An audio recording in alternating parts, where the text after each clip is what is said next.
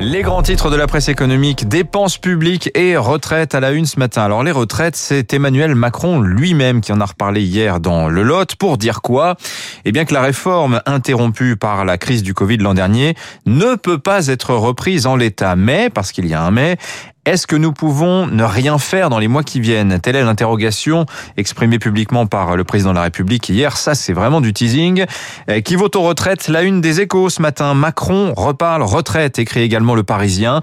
Alors, on n'en sait pas beaucoup plus sur les intentions du chef de l'État, sauf que il est encore trop tôt, mais que rien n'est exclu pour continuer de citer Emmanuel Macron. Traduction, il faudra bien travailler plus à un moment ou l'autre hein, pour équilibrer le système. En toile de fond, il y a en effet creusement préoccupant des comptes publics, hein, victime du quoi qu'il en coûte. Hein. Le Figaro Saumon met ainsi à la une le casse-tête des économies.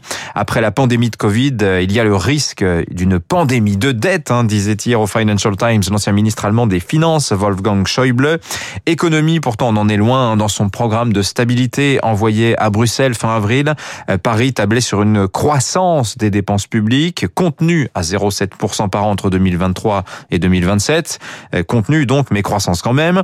On est donc loin de l'austérité, devenu un terme maudit dans la bouche des dirigeants français. Le Monde, d'ailleurs, le journal Le Monde, a fin d'ailleurs de s'étonner en voyant les oppositions atones face au quoi qu'il en coûte. Pas une voix ou presque pour questionner les milliards dépensés depuis un an, écrit le journal du soir, mais en fait, y avait-il une alternative hein? Le débat sur les contreparties pour les entreprises euh, a fait long feu.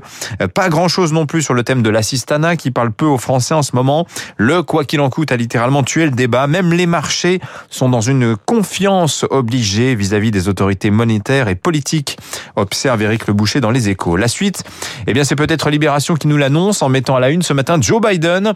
Joe, le taxeur, il va défendre au G7 à Londres l'instauration d'un taux d'imposition minimum pour les très grandes entreprises. On va en reparler tout de suite dans le journal de l'économie.